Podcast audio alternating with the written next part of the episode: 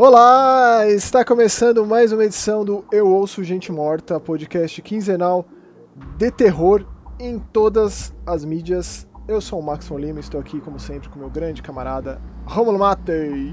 Estamos aí, né? Estamos aí para o que der e vier. Estamos aí na atividade. Programa especial essa semana, especialíssima. Tivemos aí a volta de Hellraiser. Yes. Aniversário de 70 anos do mestre do horror, fetichista corporal, satanista, maravilhoso, Clive Barker. Gosta de uns ganchinhos, né, Max? Ou ele? Gosta de um bondage, gosta de um BDSM. Foi mais exatamente no dia 5 do 10, completando 70 anos. E antes de a gente começar a falar sobre a franquia Hellraiser, a gente vai passar filme a filme, franquia bem sofrida, com muita porcaria e tal. É, eu queria dizer uma coisa muito importante. O Mais Que Horror completou sete anos em, essa semana, sete anos em outubro. O Sou Gente Morta faz parte do Mais Que Horror, né? O podcast do Mais Que Horror. É o filhinho, o filhinho. É, o apêndice. sete anos aí na luta, na resistência com o canal. Fica aqui o meu mais sincero agradecimento a você que acompanha, seja o podcast, seja o canal. O vídeo de ontem foi um especial sobre isso, lá no canal, né? Caso você esteja ouvindo esse podcast no Spotify, Deezer, fica sempre o convite para dar um pulo lá no youtube.com/barra horror, porque inclusive é por lá que a gente conversa com a galera, né, Romo? Sim, é lá que nós, nós, nós temos esse feedback, esse retorno aí com os nossos ouvintes, nossos amigos, né? Já podemos chamar de amigos, né? Sem dúvida. E outro motivo do porquê especial é que para celebrar toda essa festa de Clive Barker, que a gente tem falado há tempos, né, que ele tem sido redescoberto, seja pelas séries de TV, seja por, por filmes, ou até mesmo é, é, novos lançamentos, novos livros, ou coleções, compêndios e tal, é que a Dark Side e a Macabra yes. nos convidaram para fazer parte dessa celebração infernal do aniversário do Clive Barker. Uhul. Eu falei lá no Mais Que Horror ontem. Então, caso você queira colaborar com o canal de alguma forma, se você comprar até o dia 14 do 10 qualquer livro do Clive Barker lá no site da Dark Side, vou deixar todos os links na descrição do vídeo lá no, no Mais Que Horror, é, você ganha um desconto com o cupom, você tem que colocar lá o, o cupomzinho Barker10, tudo junto, você ganha um desconto e a gente ganha uma comissão ou seja, nunca tinha participado de nada assim, cara. Para mim é emocionante, é um lisonjeio cara, pra nós. Né? É, é, sim, Surreal, né? é, para mim não é novidade, porque quando você, a gente estava conversando, você tinha me falado já, né? É a minha, é a minha, é, a minha reação na hora foi pular, gritar, falar, cara, estamos, sabe, a gente tá no caminho certo, sabe? A, a caveirinha reconhece, ela tá olhando pra gente. Sim. Parceira do canal já há muito tempo, e isso foi muito maravilhoso. Mais ainda, né, por conta de ser o Clive Barker, a Darkseid lançou vários livros do mestre aqui. Tem quatro livros de sangue, tá pra sair o volume 4 agora. É, tem o, o, Renascido do Inferno, que é o, o, o, livro que deu origem ao Hellraiser. É, tem o Evangelho de Sangue, que é a continuação, que é o meu favorito, disparado. Tem o Candyman. É, é, assim, Candyman, é Candyman, Candyman e tem mais uma coisa, mais uma coisa antes de a gente começar o, o, o programa, que é o seguinte. Tem mais? Olha, eu fazendo, tipo, fazendo. Tem mais. Suspense. É tipo. O que, botinha, o que seria? Né? O que seria, Max? Ó, a gente vai fazer uma pergunta em algum momento aqui desse podcast, ou seja, você tem que ficar aqui, aqui com a gente até o final. Uhum. O primeiro que responder, a primeira que responder lá nos comentários no youtube.com/masquehorror, corretamente, claro que envolvendo Clive Barker, vai ganhar um kit completo com todos esses livros que eu falei. A caveirinha vai mandar para tua casa. Ô, oh, louco, vai mandar para casa do, do nosso ouvinte? Sem, Ou seja, não é nada. sorteio, não é sorteio, não é nada. O primeiro que responder corretamente lá nos comentários leva. Daí eu converso com a pessoa, a pessoa me passa o endereço. Seria mais fácil conseguir isso por DM no Twitter, etc. Mas a gente dá um jeito. O que isso importa é, é responder corretamente isso... a pergunta que a gente vai fazer em algum momento do podcast. Isso é muito maravilhoso. Obrigado, Darkseid. Obrigado, Caveirinha, que mora nos nossos corações peludos e, e sombrios, assim. e gelado, coração gelado. Ó, uma, uma notícia fresquinha que acabou de sair no Twitter do Jason Blum, o Midas do Terror antes da gente começar a gravar é o seguinte: ele anunciou que finalmente vão começar as filmagens do filme de Five Nights at Freddy's, que foi anunciado há muitos anos, do FNAF, vai começar ano que vem. Quem vai dirigir é a maravilhosa da Emma Temme. Se você não conhece essa mulher, recomendo ir atrás dos filmes dela. Ela fez um filme de western terror chamado Terra Assombrada, maravilhoso. E ela vai dirigir agora esse FNAF The Movie. E cara, é bom lembrar, recentemente tivemos bons filmes que dariam Five Nights at Freddy's The Movie. Hum. Um deles chama The Banana Splits Movie. E o outro é um do Nicolas Cage chamado Willy's Wonderland. Olha o Nick Cage aí, meu, sempre aí. Caso, né? caso você não tenha assistido nenhum desses dois, vale a pena ir atrás. É, um, é uma boa forma de manter os ânimos aí controlados antes de sair o filme do Five Nights at Freddy's ano que vem. Faz tempo, né, Maxon, que já, já era pra sair, Faz já tava pra sair. Anos. A, a, febre, a febre da franquia foi ali pelos idos de 2015, 16, 2014, que saía muito jogo, né? É, e fez um fandom gigante, assim, muita criação de fãs na internet, muitos vídeos na internet, vídeos de fãs, assim, foi um negócio gigante. A, ainda é, mas menos. Né? Deu uma esfriada. Especialmente porque não tem aquela mesma quantidade de lançamentos que acontecia no passado. Eu mesmo sou um grande fã dessa franquia. É, é, foi uma, uma revolução nos jogos de terror, né? É um formato de videogame muito específico e foi copiado a exaustão, foi clonado a exaustão. Assim como existem os jogos tipo Resident Evil, tipo Alone in the Dark, tipo Silent Hill, existem os jogos tipo Five Nights at Freddy's, sem dúvida. É, é um subgênero por si só. Então a expectativa é alta. Sou um grande admirador. E Romulo, antes da gente ir para Hellraiser, falar de todos os filmes, antecipando o novo lançamento da Hulu, dirigido pelo David Bruckner, e com a Jamie Clayton no papel de Pinhead, do alto, a alta sacerdotisa do inferno. Louco, né? Vinda é... diretamente do Sense8, hein, pra quem não, não conhecia a atriz aí. Cara, eu preciso falar do jogo novo do Sam Barlow, um jogo hum. chamado Immortality, que foi lançado faz umas semanas para Xbox e PC e também mobile inclusive sendo lançado no Game Pass. O Sam Barlow é um game designer muito genial que eu já tive a oportunidade de entrevistar no passado, quando ele lançou o Telling Lies, que é o jogo anterior a esse. É, ele vem aí de muitos anos no desenvolvimento de jogos, já passou inclusive por Silent Hill. Ele assina lá o Silent Hill Origins e o Silent Hill Shattered Memories. Origins é do PSP, né? Exatamente. Mas ele se descobriu mesmo foi no FMV, no, for, no formato do Full Motion Video, com atores reais, uma interação ali, um filme interativo, na real recepção do termo. O Her Story, de uns anos atrás, fez um sucesso danado, e aí ele abraçou de vez esse formato e esse tipo de jogo. O Telling Lies, ele, ele é uma evolução do que foi apresentado no, no Her Story, e esse aqui, Immortality, cara, ele é um jogo daqueles que é sem precedentes. Ele é um jogo por si só. Eu não, eu não joguei um... porque você sabe que eu não, que eu não não jogo jogo de PC e tal, tal. mas eu vi o, o, trailer que você mandou, eu vi, eu, eu, li sobre o jogo e a ideia dele é para mim é, é, sensacional, né?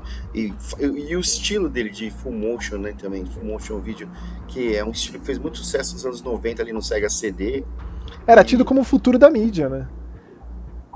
Hoje é como se fosse uma, uma coisa de é, saudosista, né? É o vinil, vamos dizer assim, né? dos Com jogos. Com certeza, é assim. É assim.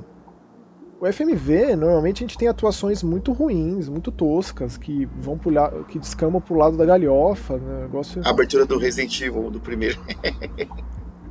Mas assim, o que ele apresenta nesse filme, digo, nesse jogo, Immortality, é, é assim, é um novo patamar, não só pro FMV, mas pro próprio Sam Barlow, para suas próprias criações. A história acompanha uma atriz em ascensão chamada Marissa Marcel, que ela atuou em três filmes, esses três filmes nunca foram lançados. Cara, a tela de press start do jogo já é diferente. Você já fica, eu, eu já fiquei imerso na tela de press start, como ela se apresenta. E você descobre o gênero do jogo. Você não sabe nem como categorizar ele muito bem. Conforme você vai jogando, você vê, você percebe e vai sentindo na pele que isso aqui é um terror do mais alto nível. Isso aqui é um terror nível bruxa de Blair, assim, em termos de, de, de do quão exponencial é, do quão revolucionário é. Não estou é tipo, exagerando. É um point and click, né? Vem dizer assim, né? Cara, ele tem aquele formato de ROG, né, que a gente consegue, a gente é como se estivesse operando uma moviola, que é um, um esquema antigo que precede até mesmo a, a, edição linear, a ilha de edição linear, né, uhum. que era a edição analógica. Eu tive a oportunidade de trabalhar com isso, acompanhar isso. Depois passou para totalmente digitalizado, etc, né? que é aquela coisa como se a gente estivesse analisando o celuloide. A gente tem que descobrir o que aconteceu com essa Marissa Marcel e tentar entender por que, que os filmes não foram lançados, qual é a história dessa mulher. Não são só filmes, a gente tem entrevistas em, em programas de TV, tem comerciais de televisão também. Atrás é, das cenas, câmeras também, né? Making off, cenas de bastidores, tem um monte de coisa que a gente vai encaixando e por mais que a gente fique perdido nessa moviola com, com vários negativos e celuloides ali, é uma imersão assim, cara, que é difícil parar de jogar e de comentar e de querer falar a respeito de Immortality. E querer falar a respeito do quão profano é o filme Ambrósio, que é o primeiro deles lá de 1968, o thriller Minsk de 1970 e depois passam-se muitos anos, o último filme 1999, Two of Everything. O jogo infelizmente não está dublado no nosso idioma, mas ele está muito bem traduzido. É, inclusive tem uma grande amiga minha que participou dessa tradução, que é a Marina, a Nina Val. Marina Val, deixo aqui um, um abraço, saudades e parabéns pelo trabalho é, que a tradução assim acompanha. Então a gente consegue parar qualquer cena e, e, com uma retícula que a gente aciona ali, interagir com qualquer objeto de cena, com qualquer pessoa. Isso leva a um outro lugar, a um outro momento de algum outro filme, ou desse mesmo filme, ou de alguma entrevista de TV ou não. Então a gente consegue, com o analógico, rebobinar, acelerar em diferentes velocidades para frente e para trás. E, por exemplo, tá lá segurando uma claquete. A gente clica na claquete, leva para um outro lugar.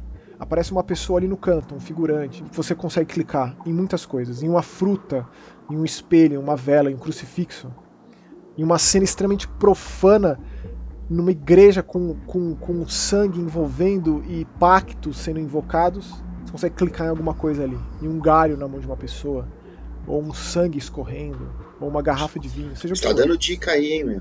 Não, o que eu quero dizer é que o seu interesse é o limite, entendeu? E você consegue organizar esse monte de celuloide, esse monte de negativo.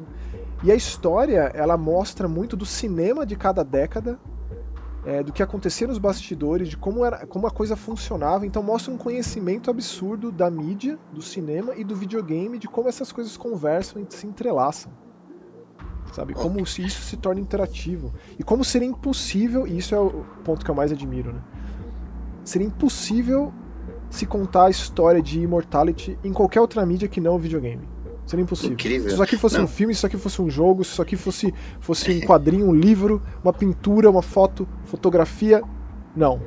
O videogame foi capaz de interlaçar todas essas formas artísticas, manifestações artísticas, nos entregando uma obra única, uma obra-prima de um gênio da mídia, cara.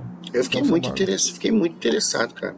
Você sabe que eu não tenho, né, nem o Xbox e não jogo PC, mas eu posso Você podia tentar no, no, no, no mobile, Romulo. Pegar teu celular um dia, ver quanto custa, ver se vale. Não, eu, eu vi que no.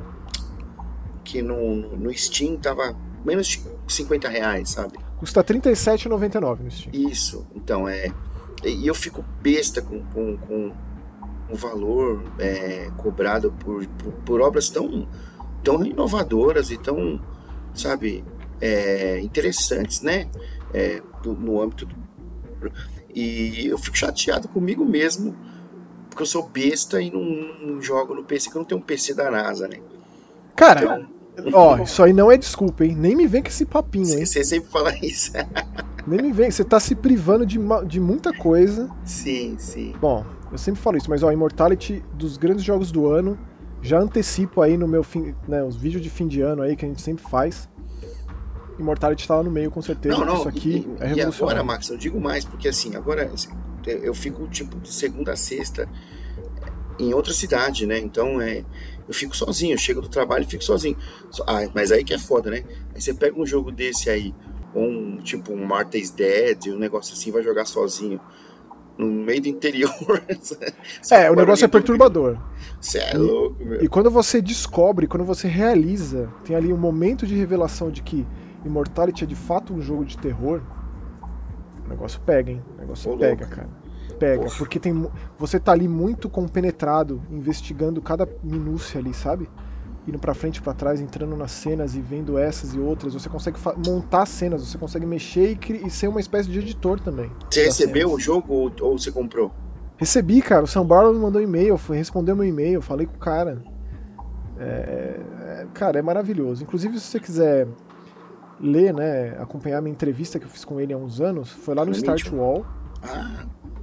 É, foi na, na, época que eu trabalhava lá no Start. É, entrevistei muita gente lá, cara. Escrevi muitas matérias, deixo sempre um abraço pro, bueno. pro Renato Bueno, que colaborava e sempre me apoiava com essas maluquices aí de até. Bueno é incrível, né? Beijo, Bueno. Beijo. Bueno. Ele tá na Alemanha agora, eu acho. Tá. Tá morando lá com a esposa. Virou um fotógrafo de mão cheia, hein, cara. Caralho. É, o cara é cara é foda. Mas vamos começar então, Romulo. Vamos começar com o Hellraiser. A gente vai fa fazer um ampassão aí de todos os filmes, mas eu digo que o foco mesmo vai ficar nos primeiros, né? Porque se você assistiu tudo, você sabe muito bem que ali do do 5 inferno para frente o negócio vai rumo ao abismo mesmo. Então, quantos são uns da 12, 13, né? Sei lá quantos, né? É, esse, esse agora vai ser o 11 primeiro. Hum. Esse que tá disponível já, né, na Hulu. É o 11 primeiro, inclusive vai ser o mais que horror de semana que vem. Já dou o spoiler aqui. E aí o da outra semana é o Halloween também, que vai estrear no cinema semana que vem. Então, são esses os nossos próximos temas, pelo menos lá do, do mais que horror. Mas ó, primeiro filme, clássico absoluto, 1987, Hellraiser, Renascido do Inferno, escrito, dirigido pelo próprio, pelo Clive Barker. Ele escreveu uns anos antes o Hellbound Heart, né, o Renascido do Inferno, o livro. É uma adaptação muito fiel, tem poucas mudanças. É um livro assim, rápido de ler, muito impactante. Você fica com ele para sempre em você. Eu diria que a maior mudança com relação ao filme e livro é que a Kirsty, é, no livro, ela não é filha do, do, do, Larry, e sim amiga. Essa é a grande diferença. Uhum. Então isso muda algumas coisas. Mas assim, pensando na, enquanto franquia e na importância que a, que a Christie tem para a franquia, né? Sim. É, faz até mais sentido terem feito essa mudança. E quem fez a mudança foi o, o homem em pessoa, né? Foi o próprio cara. É, inclusive foi o único que ele, que ele dirigiu, né? Se eu não me engano, foi o, o único que ele dirigiu e, e, roteirizou e tudo mais. Sim. E, e 87, né, bicho? O 87. o filho da mãe pra ter filme bom, né? Robocop. Mais um, mais um aniversário recente, foi há pouco tempo que comemoramos esse aniversário. É, o Clive Barker ele continua na série até o quarto filme, que ele assina como produtor executivo. Daí em diante aquele caso de baseado em personagens de, da, e daí também é um caso muitas vezes da Dimension, que é a produtora dos filmes, é, é fazer filme atrás de filme só para manter os direitos ali no, no, no, sob, sob custódia, digamos assim, né? sob seu controle porque muitos dos filmes visivelmente são histórias quaisquer com os cenobitas enxertados ali no meio. Um roteiro X que enfia um pinhead ali de alguma forma. É, assim, o primeiro para mim é realmente é, inclusive para mim, assim, é o que mais tem impacto, assim. Apesar ah, de, isso, de, Eu acho que isso aí é, é das unanimidades, assim como, por exemplo, o primeiro Massacre da Serra Elétrica, é, é, é, difícil, cara. Tipo, qual que é o melhor Halloween? Qual que é o melhor Jason? Qual que é o melhor exorcista? Qual que é o melhor Fred? O melhor exorcista? o Pinhead, então... ele é o monstro sagrado do terror, tal qual Michael Myers, Letterface, Fred Krueger, Jason, com certeza. É, mas, cara, aqui é, é, é um negócio que é, é, é, de outra dimensão. É um negócio assim, é, infernal mesmo eu assisti aos, eu, aos monstros mascarados, né? eu assisti de novo o primeiro esses dias, aí, porque a gente ia gravar e tal, e, e nem os efeitozinhos meio toscos da época de aqueles efeitos de luz, de sabe de eu acho que é charmoso, cara. O te... É aquilo Sim. que a gente sempre fala, né? O terror é ele marca a sua, assim. te... a sua época, é... É... abraça o datado, porque ele é retrato do seu tempo, ele é uma fatia histórica ali, né? em todos os sentidos. É... E a maquiagem, cara, desse filme é aquela coisa, né? Um cara atrás dos prazeres indizíveis, inalcançáveis, que ele chega até a configuração do lamento, a Lament Configuration, a configuração de Le Marchand, a caixa, a caixa de quebra-cabeças, é, que abre uma porta para o inferno, literalmente. É isso que acontece. E assim, lendo, eu já, eu já li muitas, já vi muitas entrevistas do Clive Barker. Ele é um sujeito muito interessante, assim, muito peculiar, assim. E ele diz, né, que essa caixinha veio da infância dele, que tinha um tio que trazia brinquedos esquisitos e tinha essa caixa. E ele queria mudar o lance de desenhar um pentagrama no chão e sangue de virgem, etc. Ainda mais na época do Satanic Panic ali dos anos 80 nos Estados Unidos. Com né? certeza, né? O Hellraiser quebrou tudo isso e criou uma figura extremamente imponente, né? Shakespeariana, o próprio Clive Barker diz. A maneira como o Doug Bradley, que é o, o ator que viveu o Pinhead, que inclusive o Clive Barker não gosta dessa alcunha, né? Ele, ele era o, o cenobita líder, mas ele ficou hum. tão famoso que os fãs criaram esse nome para ele, esse apelido Sacerdote, ele. né? Um sumo no sacerdote. Livro, ele, é, no livro ele é o alto sacerdote da Ordem de Gash, o alto sacerdote infernal. O Evangelho de Sangue, que continua a história do cenobita, especialmente do, do, do, do Pinhead, foca muito nele, ele é sempre chamado de sacerdote do inferno. Essa é a alcunha dele. E os cenobitas são é, uma casta de demônios. Eles trabalham é, para justamente atender é, é, seres humanos em busca de prazeres impossíveis. Então, seria, abriu talvez, a porta do inferno, ele aparece. Não só seria, ele, como outros cenobitas. Seria talvez uma releitura de, de um sucubus, de um incubus, Com certeza. de um mancubus. Com certeza. Até porque o, o Clive Barker tem muito interesse em recriar o inferno. Né? Se afastar da imagem medieval do inferno e que ele é o seu próprio. O Evangelho de Sangue é um, é um livro que se passa no inferno. Baseado parte em, dele. em sadomasoquismo. É... é, nas boates que ele frequentava. Nas Suspensão BDSM, corporal, body modification. Gancho, e couro, né? Tem muito isso de, de, de scarification, né? De você automutilação.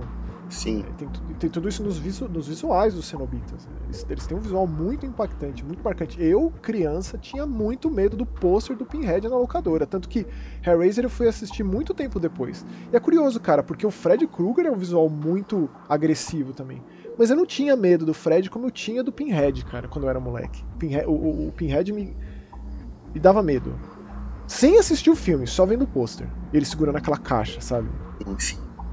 É, então a história é essa. Existe essa pessoa, o Frank, o tio Frank, que é um cara que vive na marginalidade, que procura esses prazeres e isso acontece. Ele fica entre a vida e a morte.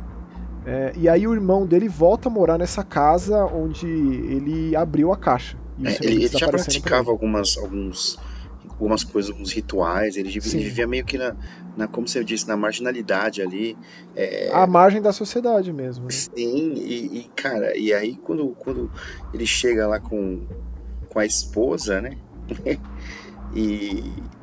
E a esposa que teve um caso com esse, com esse tio Frank no passado, inclusive quando eles casaram, né? E sempre... Sim.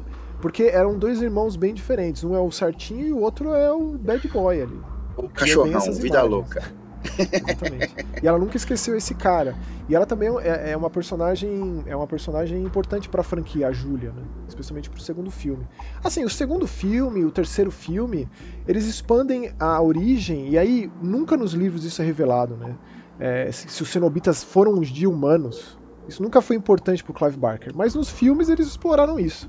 Tipo, a forma humana do Pinhead, como um, um, um general da Primeira Guerra Mundial, o Elliot Spencer, ou de outros personagens, a própria é, a Mãe das Tormentas, que é descreditada como Female Cenobite, que depois a gente conhece ela como Angelique, ou as origens da caixa, a gente no filme 4 lá que tem a toda a bobageira espacial, mas volta lá no século 17, 18, mostrando o, o Philippe Le Marchand, que é o criador da caixa, é, que foi uma caixa encomendada é, por alguém que é também como Frank, só que da época.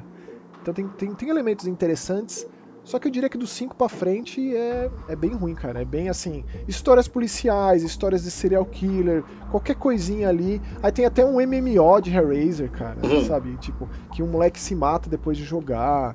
E aí tem, o, tem, tem, tem o, o, o Scott Derrickson, que dirigiu o Hellraiser Inferno, sempre bom pontuar, que recentemente nos presenteou com o Telefone Preto, para mim, dos, dos grandes filmes de, de terror do ano.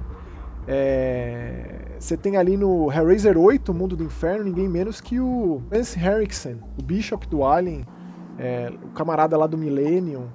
Ele tá lá naquela bagaceira de filme, cara, precisando pagar as contas, atuando num filme porcaria, inclusive esse. Quem, quem, é... quem do Millennium? É o Black do Millennium? O Bishop é, do Alien. Ele tá lá. É, é bem ruim, cara. E ele, é, ele é o cara que, que organiza uma festa lá. É... E aí eles, eles colocam é, envolvendo o Leviatã, né? Porque a gente sabe que depois no segundo filme especial que os cenobitas eles, eles servem Leviatã. Inclusive tem até aquela cena do labirinto dos cenobitas, né? Quando, quando se abre o inferno. Sim, só voltando um rapidinho, a gente tá falando do Millennium da série do Chris Carter, né? Do criador é, do Arquivo é. X. É, não do, do, do, Homem que Odiava as Mulheres, né? Não, não, não, não. não. Aquela é. série que foi proibida porque começou a revelar muitos segredos do governo. Dizem, né? Ah, meu Deus. Mas ó, uma coisa que eu quero pontuar dos filmes pós O Que Importa, que é o Renascido do Inferno, o Renascido das Trevas, Inferno na Terra. Tipo, eu ainda acho que os quatro primeiros têm pontos, sabe? As, tem uma cena clássica no, no, Inferno na Terra, no terceiro, que o Pinhead invade uma igreja e ele tira os pregos da cabeça e coloca na mão e imita Cristo né, num altar extremamente profano. Isso, isso é fudido mesmo. É, mas assim, são pontuais os momentos, cara. São filmes de medíocre para baixo, assim, mas tem momentos bons, muito bons. É, é que um camarada chamado Gary J. Tunnicliffe, que ele começou a, a, trabalhar nos efeitos especiais da série a partir do terceiro, e ele ficou na série até o, o, o final, até o décimo filme, ele, ele dirigiu, escreveu e atuou e também fez as, a maquiagem, os efeitos práticos do Hellraiser Judgment, que seria o décimo filme depois daquele que eu considero um dos piores filmes que eu já assisti, que é o Hellraiser 9, o Revelações, Nossa. que é o primeiro que não tem o Doug Bradley como Pinhead. Que é aquele found footage dos dois camaradas que vão no México e acham uma caixa lá. Horrível, horrível. Um dos piores filmes que eu já vi, com certeza, assim. E esse Hellraiser Judgment, inclusive, é um dos vídeos mais assistidos lá do Mais Que Horror. Tem muitos comentários lá. E eu acho um filme muito curioso. Vale a pena. Ele baixo orçamento. Ele cria, além dos cenobitas, uma outra casta de demônios que julgam as pessoas, os pecadores. É, e eu acho bem interessante assistir. Você aí que perdeu a esperança no meio do caminho, assistindo Hellraiser Inferno, Caçador do Inferno, Retorno dos Mortos. É um pior que o outro. O negócio é tão baixo nível que chega até o ponto de ter uma sessão de acupuntura que o Pinhead aparece, cara. É tipo. é, eu não sei se é. é tipo, um, um, camarada chamado Rick Botta, que é o diretor de grande parte dos, dos piores filmes da franquia, a citar o 6, o 7, o 8. É, é, é, cara, é triste. Hellraiser é uma franquia triste. Por isso mesmo que as expectativas estão altas para esse novo Hellraiser da Hulu, né? É engraçado, Maxon, que eu, eu faço um pouco um paralelo com um filme tão. com tanta, tantas, tantas versões, né? O, o Hellraiser, eu faço um paralelo com Sexta-feira 13, que são tantos, cara, e para mim, tipo, não tem nenhum ruim, sabe? Talvez o, o Jason em Nova York, o. Ah, sabe? eu gosto, eu não gosto do 9, cara. Assim, até, até o 5, que é crítico, que não é o Jason, é, é, ainda tem coisas ali, sabe? Especialmente o Toby Jarvis, mas o, o Jason vai pro inferno eu acho ofensivamente péssimo, assim. Aquele eu não gosto mesmo.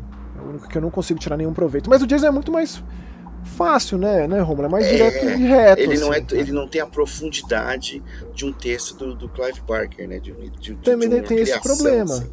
Tem esse problema, né? Ele Você é um zumbi tira... fortão que mata ele gente. Ele é um monstro do lago. Ele é um monstro do lago. Ele é, e ele é, um, ele é um redneck, né? Um ermitão, deformado, sofreu o que sofreu quando criança, etc. Aqui a história é outra, é bem mais complexo você enfiar personagens numa história dessa, né? E ter a conexão com a caixa. O Evangelho de Sangue, cara, é muito complexo. Aquilo lá, cara, não sei como seria fazer um filme daquilo, uma série que seja, né? A gente vai ter inclusive a série da, da HBO de Hellraiser, é, não sei o que, que vai ser de fato, se vai ser uma história original. Eu sei que o Clive Barker é produtor executivo dessa série. Né?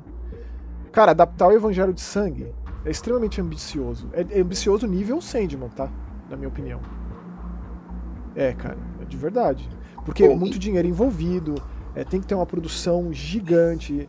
É, é difícil, cara, bem difícil. Bem Lembrando difícil. que ainda hoje você vai, que está ouvindo aqui, vai receber um uma pequena uma, uma pergunta aí para ganhar todos os evangelhos de sangue, certo, Max? Todos os livros da, do Clive Barker publicados pela pela, pela Dark Side. Pela Dark Side. Ó, eu, o Maxon tem, eu não tenho, hein, o Dark Side. Se quiser mandar também, estamos aí. Eu tenho, já li todos, inclusive, espero muito ansiosamente pelo volume 4 do, do Livros de Sangue que tá pra você sabe, Maxon, você sabe uma, uma outra analogia que eu, que eu sempre fiz desde de moleque, assim, ah. com a caixa? Ah. É como, pra mim é como se fosse um cubo mágico. Com certeza. Né? Cube, né? Que assim, para mim durante muito tempo foi um mistério, né? E aí depois que eu descobri que eu, que eu né, descobre que tudo aquilo são algoritmos, né? Que se você conseguir é, decorar os algoritmos e as posições corretas, você consegue montar relativamente de uma forma relativamente fácil. E a mesma coisa com, com a caixa, né? Porque se a pessoa entende um pouco, se ela sabe um pouco de, do oculto, né, na, naquilo, ela consegue abrir os portões para o inferno, né? É, uma coisa interessante de pontuar é que nos livros abrir a caixa é um desafio de fato, porque nos filmes Sim. é lá, dá uma esfregadinha aqui, dá uma cutucada ali e abre, né? Nos filmes o negócio é precisa ser resolvido. Então, e a, e a maneira extremamente rica e criativa que o Clive Barker coloca isso, torna o quebra-cabeça em si um grande momento da história. E por que, que esse personagem vai fazer isso? Como que ele se depara com essa caixa? Né? O que faz com que os caminhos se cruzem dessa personagem com essa caixa? E por que que diabos ela abriria isso? E tem todo o depois da coisa, né? Que o filme ele, ele, ele consegue de uma maneira magistral é, retratar exatamente o que é o inferno surgindo no, no, na nossa realidade, né? É, na o realidade filme, é física, ele é extremamente escatológico, né? Ele é extremamente, é sangrento, cara. É muito sangrento, cara. É muito Não, e a reconstrução do Frank, quando o Larry se, se, se rasga lá e cai Sim. o sangue, e aí a Julia passa a levar aqueles homens lá para servirem de, de, comida, de alimento pro, É, alimento, pro né? Pro, pro, pra ele se recompor, né? É surreal. Aquela maquiagem é absurda. Absurdamente surreal. É mar, muito marcante. Tanto que os, os, os, os cenobitas aparecem no começo e no final não era assim, por mais que tenha sido promovido em cima da imagem do Pinhead no pôster, é difícil antecipar o sucesso de alguma coisa. É difícil antecipar que aquelas imagens, né, tem lá o Butterball, tem lá o Shattering, né, o, como, eles, é tudo apelido, eles não têm de fato nome. Né? Sim. É, é, que eles fariam ele, tanto sucesso. Aí, ele, é tipo, assim. ele é tipo o, o, Hannibal, né? Ele aparece quanto tempo no filme, assim? Nada, ele tem meia dúzia de falas, de linhas, né? Mas é muito impactante, né? O negócio, a voz, a profundidade, o visual, como ele aparece, aquela imponência, e ao mesmo tempo que aquela frieza, né? É uma coisa contida, sabe? A voz. É muito marcante. Ah, tanto que a voz do Doug Bradley tá em vários discos do Cradle of Filth, ainda bem, cara. Inclusive, ele narrou um dos trailers recentes do Scorn. Tipo, eu sou o Doug Bradley. Estou... Eu não sei que tipo de participação ele vai ter ali, né? É, naquele jogo, que é um dos jogos mais esperados aí que sai semana que vem, inclusive. Mas ele fala ali, cara. É um cara ainda, sabe, importante no terror. Ele não teve nenhum outro papel tão significativo quanto o, o, Doug Bradley, né? Quanto o Pinhead. Mas a importância é infinita. A importância do Pinhead pro terror, pro cinema de terror, diria até que mais do que pra literatura de terror. É, é, é nível essas criaturas que a gente citou aí, né? o alto bastião, o alto, o alto bestiário aí é, é, do, do, terror, do cinema de terror, com certeza. Existe alguma obra, Maxon, é, com tipo um artbook, um livro, um livro de arte de com todos eles, com todos os cenobitas, assim? Não que eu saiba, cara. Se alguém souber, por favor me diga. Eu sei que tem muitos quadrinhos de, de Hellraiser. E o próprio Clive Barker adora, cara. Ele sempre enaltece nas entrevistas. E eu tô com um ali para comprar num carrinho aí, num, num, site de venda de usados, que eu vou acabar pegando, cara. Muitos não foram publicados aqui, a grande maioria, na verdade. Na verdade, nem sei se algum foi. Mas assim, na minha memória, eu lembro de, de, de ver um quadrinho de Hellraiser na banca, assim, quando eu era moleque, sabe? Eu acho que a editora Globo. Você, não é. Me falha a memória, foi, foi de fato, né, publicado. Mas aí fica o convite para os nossos camaradas aí que, que nos ouvem para discorrer um pouco de Hellraiser, o que, que é na tua vida, qual que é o significado dessa franquia, se leram os livros, se gostam do Clive Barker ou de Quais outras são os obras. Né? preferidos, né? né? O Clive Barker é um artista renascentista, multifacetado, artista plástico, pintor, participou de vários jogos de videogame, assinou jogo de videogame, É, é, um cara um cara incrível, 70 anos e o cara continua aí na atividade, sabe? Tem, tem, uma, tem uma curiosidade, Max, sobre ele, que eu, tava, eu vendo em algumas trivias, e a gente até comentou, inclusive ia ser uma das perguntas, uma, uma, ia ser, essa ia ser uma pergunta, né? Depois a gente decidiu fazer outra pergunta, que, que o cara, ele, ele é ele tem fobia a sangue, cara. Ele, ele até desmaia se tiver. É surreal, tipo, né? Alguém sangrando perto dele. E é o criador de Hellraiser, né? Banho de sangue. É. Nossa, absurdo, né? E o cara tem medo de sangue, ó. É.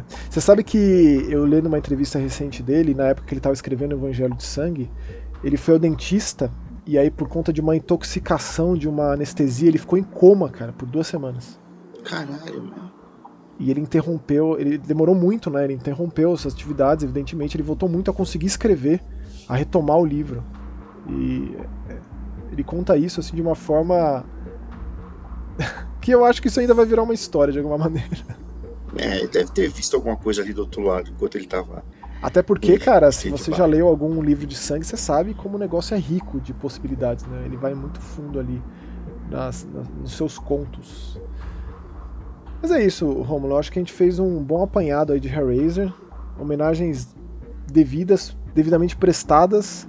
É, é... é basicamente o resumo foi: do 1 ao 4 é maneiro, o 10 é interessante, o resto não presta. é. Na verdade, assim, cara, eu diria que o 1 é uma obra de arte, o 2, o 3, o 4, aí vem o Inferno do Scott Derrickson, aí depois vem o Rick Bota. Só ladeira abaixo. É, metendo a bota ladeira abaixo é triste. Bem, e, e o, o, o 9, que é o Revelações de 2011, cara, é, é, assim, é fácil. Um dos piores filmes que eu já assisti. Fácil. Não tem... Esse é, que você falou é o do Found Footage, né? É, que não é o Doug Bradley, é o primeiro que não é o Doug, Doug Bradley. É. Mas é, eu, até, eu até vi algumas pessoas que gostaram pelo fato de, ser, de tentar ser diferente, assim. Cara, é visivelmente um filme feito a toque de caixa para não perder os direitos autorais na franquia. É visivelmente isso. Que é foda. triste. É triste. Feito assim no final de semana é muito deprê, assim. E te, leva o nome Hellraiser, não tem condições. É inaceitável isso, na minha opinião, é inaceitável. Ó, oh, e, um, e, um, e, um, e um ponto é, importante de lembrar. A, a Kirsty, ela volta em um outro filme da franquia. E eu acho que é totalmente patético o jeito que usam ela, cara, mais pra frente, em outro filme. É, vivido pela Ashley Lawrence. Então trouxeram a atriz de volta, que é uma Screen Queen, é uma personagem muito importante. Eu espero que um dia a gente possa controlar ela no Dead by Daylight, porque a gente tem lá o Cenobita, o Pinhead, como um dos assassinos, porém não tem a, a, a Ashley Lawrence, a Kirsty, como sobrevivente, infelizmente. É, mas é isso, Romulo. Vamos então para os comentários. E aí no meio dos comentários a gente faz a pergunta, hein? Atenção. No meio, no começo ou no final? Você em algum momento. Saberá. Em algum momento. Você, você que escolhe. Você que escolhe. Tá bom. Vou, você vou... para aí. Tá bom. Beleza. Então deixa eu só clicar aqui para ver os mais recentes. Primeiro, começar aqui com o nosso querido chavinho do Piripaque, o Manuel Plankton. Oh, que maravilha. Aqui, ó. Oi, amigos. O que o Rômulo contou me lembrou da história da mulher que morava com um macaco e bebia uísque com ele. Nossa, cara. Ô, Chavinho, ô, Manuel, você viu o vídeo que o Maxon colocou. Nos, é, na é. descrição? O vídeo da entrevista da mulher que foi atacada lá, né? Falando uhum. com a uhum. Oprah, né? Uma mulher morava com um macaco e bebia uísque. Maxon, que, qual é a chance disso dar certo, mano? Você tá me lembrando aquele, aquele retrato famoso que eu vi em muitos lugares quando eu era criança, que era aquele Jogando sinuca, macaco com, com charuto? Não, ele escovando o dente. Tinha é. Teve um dia que ele pirou e comeu a cara dessa senhora. Trágico, mas coisa boa disso não ia sair, né? É óbvio que não, né? Eu vi Nope no cinema e tava meio tenso, achando que ia ter muito barulho porque a sala tava lotada. Mas geral ficou quietinho, só absorvendo a arte do Peel. A série do Dahmer, só por se tratar de uma história real, já me deixa muito incomodado. Uhum. Já sabia um pouco da história, mas desconhecia o nível de atrocidades que ele fez. E tenho que dizer para você, Manuel, que tem muito mais coisas, muito mais detalhes de, das 17 vítimas que não apareceram ali, viu? Então vamos lá. E, EDM. EDM? Como é que é o nome do ator mesmo? É não, o. Evan Peters? Ah, é, ele, acho que ele quis falar EBM, do estilo de música. Ah, pode ser.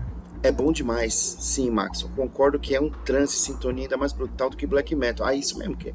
EBM. Do Priest eu indico um álbum clássico deles, o New Flash. Não vi o trailer de Hellraiser justamente porque quero ser impactado ao dar play no filme, kkk. Mas puxando ainda pelo gancho musical, já ouviram a clássica Acid Bath, banda do Dex Riggs, um grande letrista que é um baita fã da obra do Barker? Porra, não conheço. Não conheço, não. Interessante, muito interessante, cara. Puta nome beleza. de fudida, hein, meu? Muito bom, Chavinho. Obrigado aí, cara. Vou atrás. E obrigado pelo comentário. Eu gostei do pelo gancho musical. A gente tá falando de Hellraiser e veio os ganchos, faz sentido. Ô, oh, é... louco, eu não tinha reparado, hein? I didn't see that coming. Valeu, Chavinho. Chavinho. Comentário da Bianca Arnold. Olá, meninos. Amei Nope também. Adoraria vê-los falando sobre o novo terror da 24 Man. Saí do cinema animada com o que vi. Um filme visualmente belíssimo, com metáforas para debater e com alto nível de tensão. Super abraço. Olha, o nosso próximo podcast vai ser sobre o Dummer. Mas a gente pode falar de alguns filmes antes, né, Ron? A gente pode dar uma comentada antes, o que você acha? Inclusive do Man. Com certeza, da a, gente já falou... a Orphan 2, a gente pode falar de vários, né? A gente já falou um pouco aqui sobre o Man, assim, mas só passando, assim, não, não, não nos aprofundamos. Assim. Então, Bianca, no próximo a gente comenta. Isso aí. Então é isso, Bianca. Um abração para você, um beijão para você. Beijo, obrigado Bianca. Pelo obrigado comentário. pelo comentário. Ó, chegando mais por, pelas águas aqui tortuosas, o Six Shark Dope aqui, ó. Nhack, The Oscar Goes to Nhack. Jordan Peele é fera demais. Fera é você, Six Shark. Segue somando acertos. Esse filme me deu uma vibe Spielberg. Caralho, eu não tinha pensado nisso, hein? Pô, mas a gente comentou disso. Era o objetivo, trazer o cinemão de volta, o cinemão que o Spielberg criou, né? O, o filme de verão, os grandes lançamentos, de que Tubarão foi o, o, o primeirão Falamos. de todos. É. Mas assim, gente, acho que a gente não falou o nome Spielberg, assim, que, que deu um gatilhozinho aqui em mim agora. Aqui, e, só que com camadas por trás das camadas. Exatamente. Isso é. A criatura regurgitando e emitindo os últimos sons de agonia dos seres que absorveu é bem assustador. Ah, Shark, a engenharia de som desse filme é. É, é primorosa. A cena, a cena que o bicho usa a casa de latrina é, é para mim, dos grandes Nossa. momentos de terror do ano. Fácil. Sim. Gostei de saber que o Nick Cage está de alguma forma no filme. E a curiosidade que o Romulo trouxe sobre o caso real do acidente com o macaco, eu fiquei em choque grande parcela da culpa é do próprio ser humano. Grande não, né, Sick Shark? O macaco tava Total. lá de boa. Total. Entendeu? É, é completamente a culpa do ser humano. Só acho tudo muito triste, igual vimos no filme. Remake e trailer, eu tô fora, meus amigos. Mas às vezes alguns remakes acertam, tipo Evil Dead e Suspira. É. Excelente, não. Dois filmes. Sim. Dois, dois, duas maravilhas. Duas maravilhas. Outro diretor que quero ver comentários por aqui é o, o T.I. West. T. West. E essa trilogia que ele expande o universo de. Ah, é o X, o Pearl e. É Maxim. M-A-X-X-X-In. Viu, hein? Incrível. Uhum, uhum. Eu gostei muito do, do, do X, muito assim. É, eu gostei, eu gostei menos do que eu gostaria. Tipo, eu sou, é, é, é, um caso semelhante ao do Man. São filmes de diretores cineastas que eu gosto muito. E dada a obra passada, gera expectativas e não foram correspondidas. Não são filmes ruins, longe disso. Mas eu diria que são os seus filmes mais fracos, tanto do Tio West com X, quanto do Alex Garland com Man. É, é, bom, eu gostei. Gostei de ambos e, e consegui, só para falar rapidinho do Man, eu consegui terminar de ver o filme é, por ser homem. Eu acho que se eu fosse mulher, talvez eu não conseguiria, não conseguisse terminar de ver o filme. Ó, oh, e uma coisa, eu, eu sou muito fã da Mia Goff, que é a protagonista do X. E quanto mais papéis de destaque essa mulher foi recebendo, eu sou sempre a favor. Eu sou... E eu pretendo assistir de novo o X antes de sair o Pearl. Porque quando eu vi o trailer do Pearl, eu gostei tanto que eu falei, cara, não é possível, vou assistir de novo o X. Não é possível. Vai ver com outros olhos agora, né? É. Pode ser outra, outra experiência. É. E ó, Sig Shark, muito obrigado pelo comentário, cara. É sempre um prazer recebê-lo aqui. Beijo, mais fera. Você é demais. podcast. Você que é o fera. E lá vem o Raul Vinícius, que também está sempre por aqui com a gente. Prazer recebê-lo aqui, Raul. Olá, meus amigos, muito obrigado por elevar Nope no meu conceito com todas essas informações extras que vocês trouxeram. Uma perguntinha rápida sobre opiniões se vocês já assistiram esses filmes que vou citar. Speak No Evil, brutal sem necessidade, gostamos assim. Curti o filme, curti especialmente o final. Mas eu Gostei, acho que é, você amou tem o final, momentos né? ali. É, o final, o grande lance do filme para mim, eu não gostei de muita coisa nele. Meg e a transformação com o grande Arnold Schwarzenegger e a Abigail Breslin, gosto muito. Assisti. Filme de zumbi muito bom. Filme que o Arnold chorou, inclusive. Esse é meio furreca, discordo completamente, cara. É um filme de zumbi totalmente não convencional. O Presente, de Tá deixar protegendo tudo a menina, né?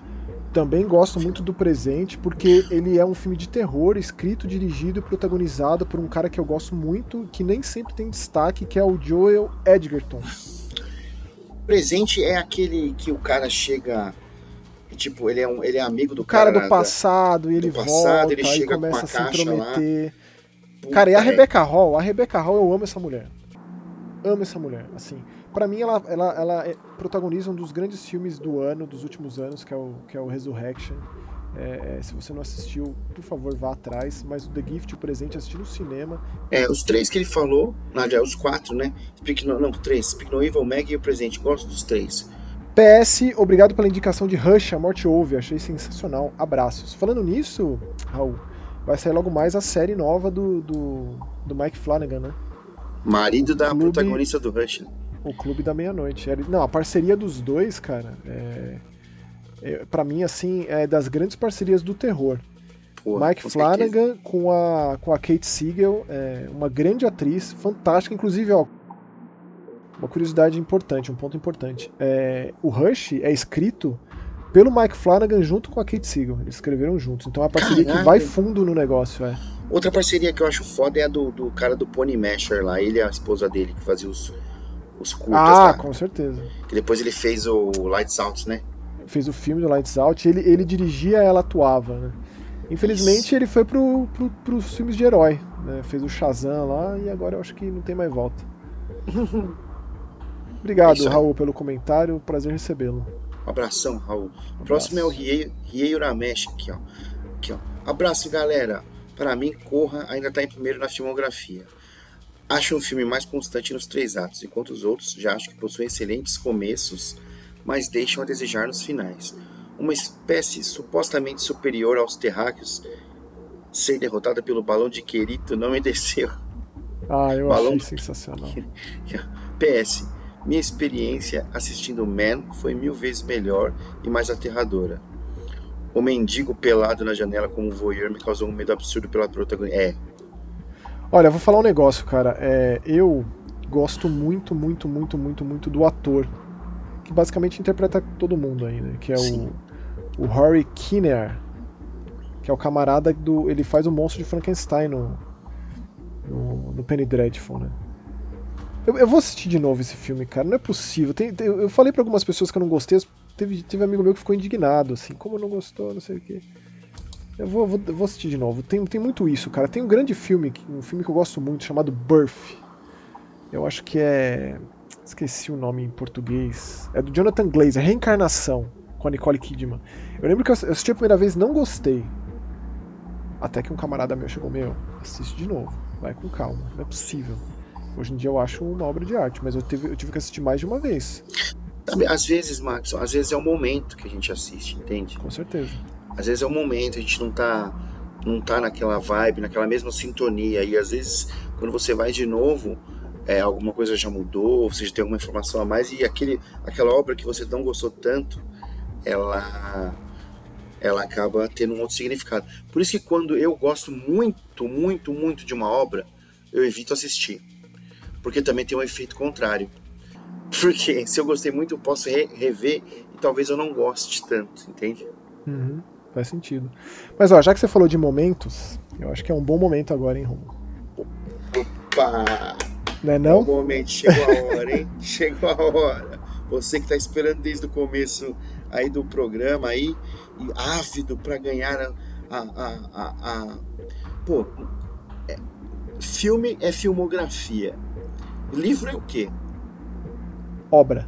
Vida e A obra. obra publicada pela Dark Side Books aí, do Clive Barker aí. É, você- você tem sempre apenas ser o primeiro cara a dar a resposta correta no comentários aí. No comentário, ó, vamos deixar bem claro, Romulo. Então vai ser o seguinte, né? Este podcast que você está ouvindo, seja lá onde for, Deezer, Spotify, sei lá. Esse podcast está em forma de vídeo lá no youtube.com/barra Horror. Tá lá. É, é, lá que a gente lê esses comentários, é lá que a gente conversa com o pessoal, que a gente tem, sempre tenta levar o pessoal para lá pra gente né, ter essa conversa e tal.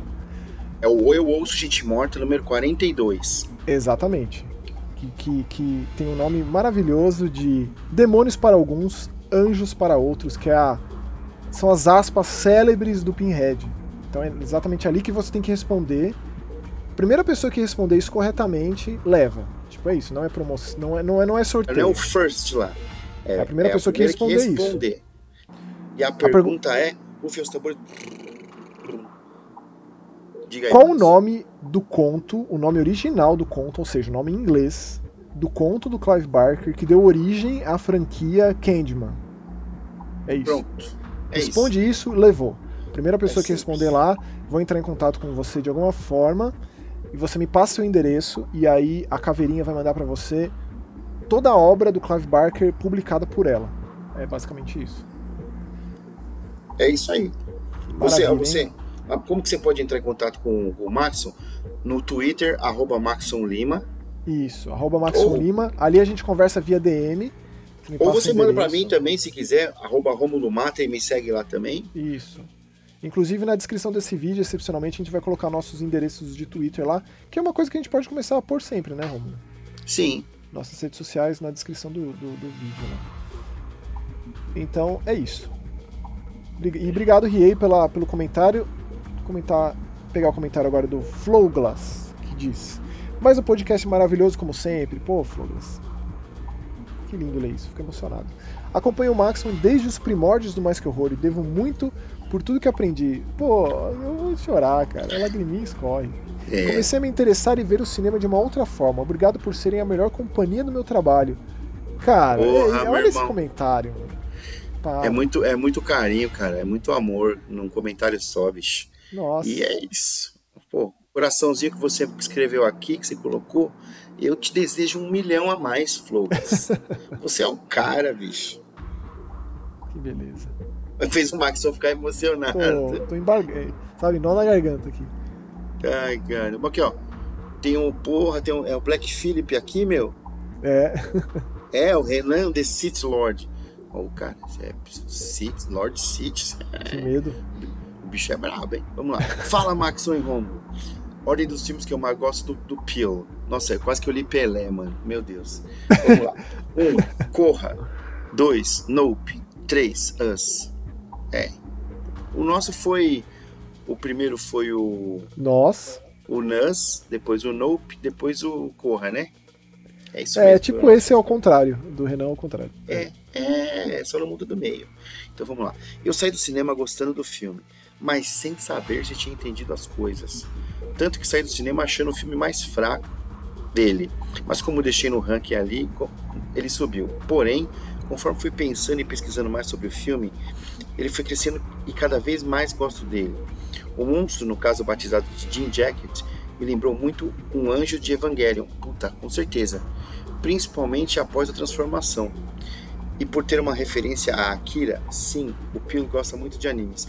Ali no fim, com a moto derrapando. Nossa, mano. Não tinha nunca nem pens... nunca pensaria nisso, Renan. Era assim, o caneta ali, mano, derrapando não... a moto, velho. Não tinha pensado Caraca. nisso. Nossa, acho que, com certeza, acho que pode ter servido de inspiração na hora da criação do UFO. Outra coisa fantástica foi ter feito o monstro ser a nave. Sim. A criatura em si é muito original, com certeza. É, você viu que tem aqueles posters também, que tá todo mundo do filme tá olhando para cima, e o personagem do puta do do, do, do Glenn do, do, do Walking Dead, mano. Uhum. Ele tá com chapéu, o único que tá com chapéu. Só que na verdade não é um chapéu, é a nave. Rapaz, que medo. É, meu, então ali que atrás. Incrível, então. hein? então, outra coisa fantástica foi ele ter feito Monstro na nave. Baita criatividade. E inesperado pra gente que está assistindo, com certeza. Valeu pelo papo, sempre muito legal.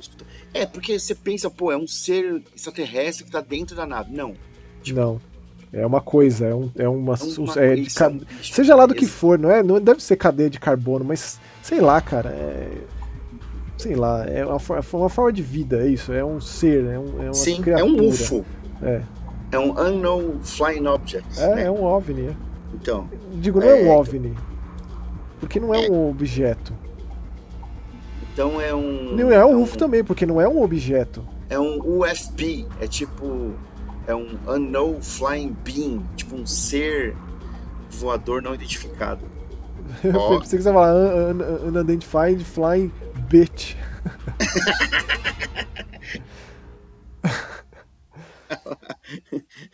Sempre muito legal. Valeu pelo bate-papo.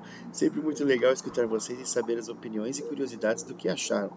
Sucesso sempre. Pô, sucesso a gente tem aqui só de você estar comentando aqui, meu. Ô, Renan, é... ó, volte mais vezes, cara. Comente mais com a gente aqui, pô. Fiquei feliz é, com o comentário. Quem, quem sabe não é você que vai ganhar o, o piruliro aí, o negócio doideiro aí. é, meu amigo, bora lá. Ó, próximo comentário, Leandro Souza. Gostei de Man mesmo sendo extremamente woke. Woke. Você sabe que, que, que não entendi. O que, que quer dizer isso? O que significa isso? Eu vou abrir aqui. Gíria. Vamos ver se. Hum. Já ouviu falar da gíria woke? Blog da cultura inglesa. Além de ser do passado de wake, acordar, woke tem ganhado um novo significado. Ele tem sido usado como adjetivo para descrever a consciência em relação questões sociais. Na internet, a hashtag StayWoke está se tornando cada vez mais popular. Exemplo de uso: I attended that college seminar on racism. On racism. Now I'm really woke. Exemplo de uso: I stay woke by reading and watching the news. Ah. Peraí, você pessoas... então fala que você gosta mesmo ele sendo, porque me parece ser algo bom isso então. Aham. Uhum. Mesmo ele já, ele talvez ele já sabendo do que que era. Acho que é aí. A expressão Stay Woke nasceu dentro da comunidade negra e era usada para descrever aqueles que são autoconscientes, questionando os paradigmas de raça e lutando por algo melhor. Caralho. Pra mim é extremamente bom essa, essa expressão. Eu não Sim, sabia, bacana. não conhecia. É. Tá, é. tipo, seria um desperto, talvez. Isso, é. é e faz legal. sentido literal de onde veio também, né?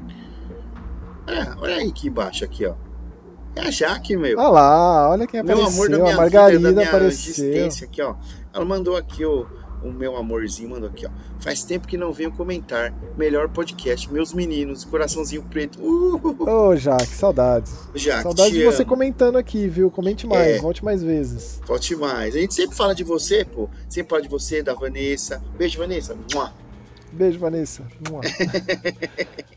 Lord Hania, Lord Hania livre, comentando, tem comentários por tópicos, eu gosto muito, cara. Sobre o monstro do Nope, eu acho que dá para classificar o monstro sim, é basicamente um kaiju.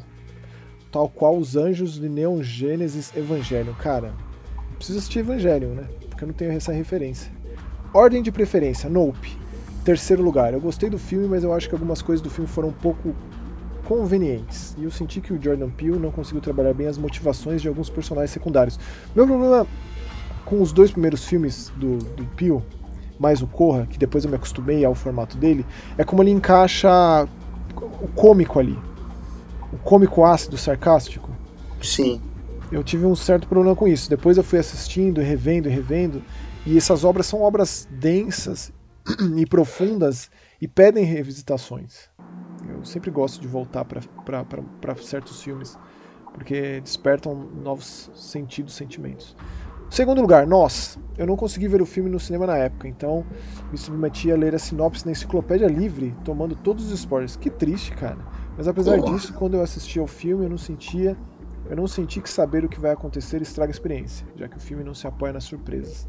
Olha, essa é a sua opinião, cara. Eu acho que tem muita coisa ali de, de, de expectativa, de criar ah, isso e quebrar isso. É... Fora que isso aqui também é um filme aberto a muitas teorias também, né? Com certeza. E em primeiro lugar, o Corra. O primeiro e o que mostra qual é o estilo de filme do Jordan Peele. Então, sim, mas eu acho que o Nope ele dá uma guinada para outro lado, cara. O Nope, é, eu, pelo menos do meu entendimento, o Nope é bem diferente do Corra. É, tudo e isso é extremamente rico no sentido de ele deixa claro ali que ele faz o que ele quiser, sabe? Uhum. Claro, ele tem o, o, jeito dele de fazer as coisas, de, né? Mas abriu o leque de possibilidades. Tudo que esse é, diretor. Ele foi, construindo uma, uma, uma obra é, que, que capacitou, que deu a, a, capacidade de chegar no estúdio e falar, eu quero fazer isso aqui. É, com certeza. Os caras, caralho, como? Não, não, velho. Ó, já fiz esses dois aqui. Você não vai, vai apostar em mim? E aí os caras têm que calar a boca e dar o dinheiro, né? Com certeza. E tipo, qual que vai ser o próximo filme do Jordan Peele, cara? Não tem, tipo, imagine. Tudo que esse diretor faz bem está contido nesse filme. Dos três filmes dirigidos por ele até o momento, talvez seja o que se apoia mais na surpresa. E para mim, dos três, é o que trabalha melhor a temática que o diretor quis abordar. Comentários muito pertinentes, Lord Hania. Obrigado aí pelo. Ele tá falando aqui da questão racial, né? Com certeza. É isso aí. Ó, o Marcos André aqui, ó, que ele colocou um preconceito, não tem lógica no, no, no, no nome dele aqui também. Pô, legal. Adorei esse filme do Peel. É como se contratasse um, um diretor para um filme de tubarão espacial do sci-fi. é perfeito. Uma, como a gente tinha falado, é um ataque perfeito. animal, né? Imagine o Jordan Peele dirigindo um Sharknado, assim. É perfeito. É isso. Procurei os argumentos de quem não gostou para poder entender o hate e não achei. Nem é, soube que teve hate, cara. Não sabia. Ah. Eu vivo numa bolha mesmo, né? Não soube que o negócio foi brabo nesse sentido. Ó, e para fechar, o comentário do Chris. Ô, Cris, saudades de você já, cara. Concordo com o comentário que fizeram que o Maxon tem uma voz aveludada. Eu não acho, cara. Eu acho que minha voz é muito, pra, é muito pra dentro. Para eu consigo isso, prostrar mano. minha voz, sabe? Ó, projetar. eu já falei que eu não vou te entregar, mas você já usou essa voz aí, entendeu? Não vou entregar. Mas... oh, a Vanessa sabe que, é, que a Vanessa é da antiga também. A Vanessa não tá aqui pra não me deixar Deixa mentir, eu continuar, hein? deixa eu continuar o comentário. Vai lá. Obrigado. Ó, oh, Darkseid, Olha a chance que vocês estão perdendo de lançar audiobooks infantis das obras originais dos irmãos Green, narrados pelo Max. Olha isso, Cris. É a oportunidade de traumatizar toda uma geração. Aliás, demorou para você abusar da sua posição e se escalar para dublar os personagens de jogos, mesmo que são os NPCs. Adoraria isso. Preciso ser ator, né, Cris? Precisava fazer curso de atuação, precisava, né? Isso é uma coisa que eu nunca vou fazer porque eu sou extremamente envergonhado, introvertido e é isso. Não existe essa possibilidade. E lindo. Ai, meu Deus. Ó, oh, Cris, obrigado pelo comentário. Rômulo, obrigado pelo elogio. E, cara, espero que vocês tenham gostado desse episódio. Que foi um especial do Clive Barker, um especial Hellraiser, um especial Darkseid, Macabra.